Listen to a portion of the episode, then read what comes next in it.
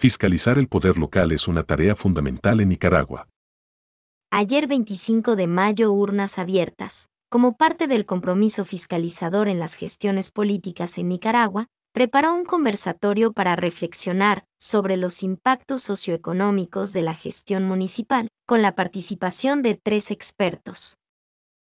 Los gobiernos municipales son los que están más cerca de la población y deben responder a las necesidades de las personas. Sin embargo, esta función se ha venido limitando tanto por las cooptaciones de las alcaldías por parte del Frente Sandinista, así como las dificultades que le ha venido poniendo las alcaldías opositoras, refiere la organización.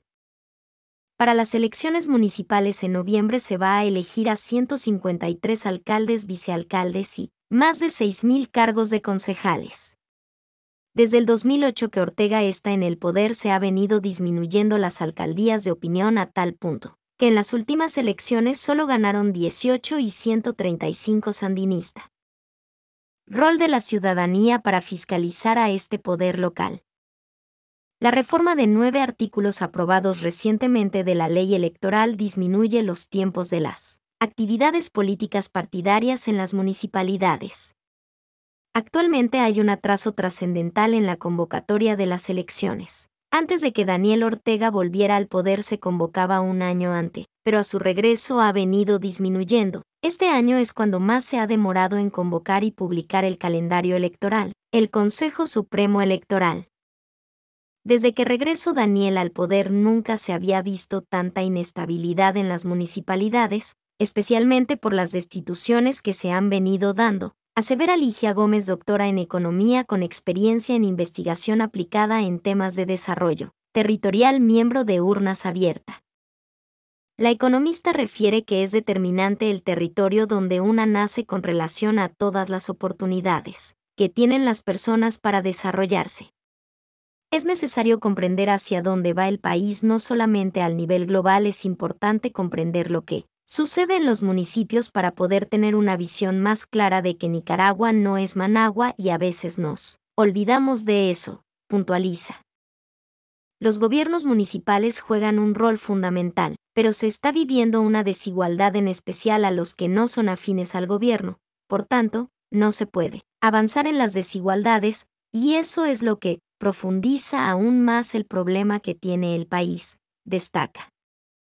Por su parte, Elvira Cuadra, socióloga, directora del Centro de Estudio Transdisciplinario de Centroamérica, argumentó que los gobiernos municipales son los encargados de responder a las necesidades más urgentes de la gente. La gestión municipal en Nicaragua ha tenido toda una historia de participación ciudadana y de incidencia a nivel local para acercar a los gobiernos municipales a los problemas de la gente y para que los gobiernos municipales respondan también las necesidades de la gente.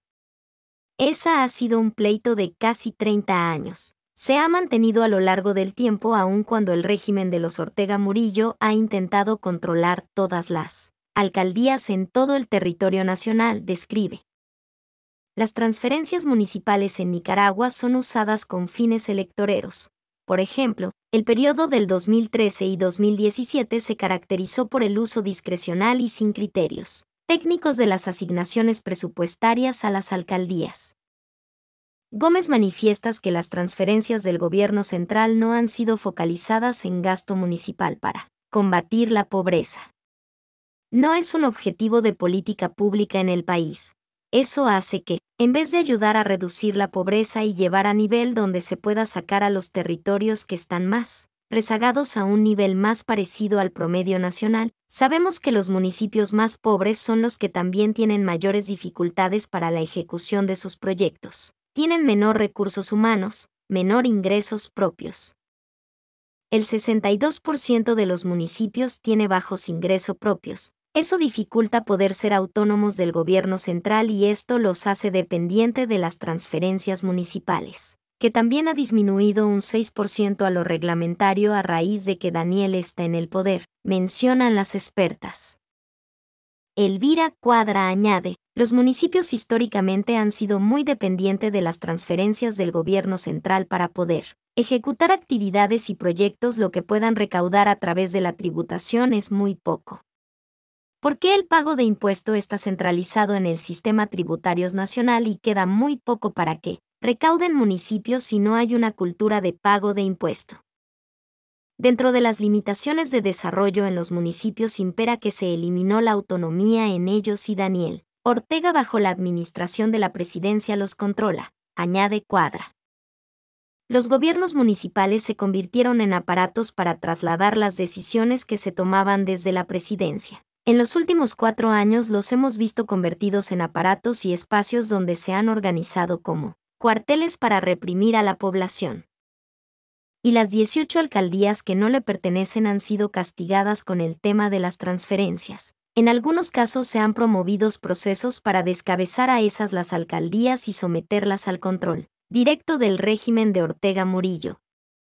Por esto la posibilidad de participación o de incidencia de la gente en la gestión municipal están anuladas, apunta la sociología.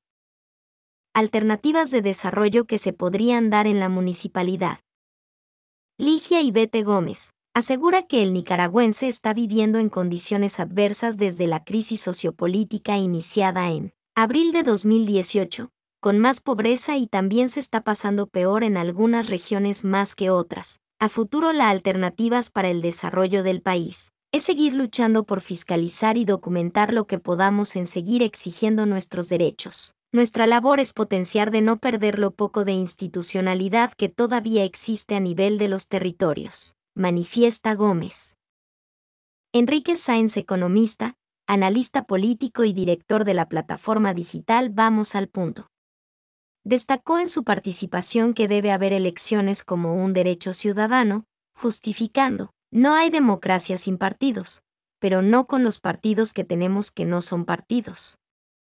Finalizó diciendo que frente al futuro, además de recatar críticamente lo válido del pasado, también hay desafíos hacia el futuro de construir y afianzar ciudadanía, organización local y fortalecimiento de los espacios de participación y también el fortalecimiento de la suscripción popular o de los partidos.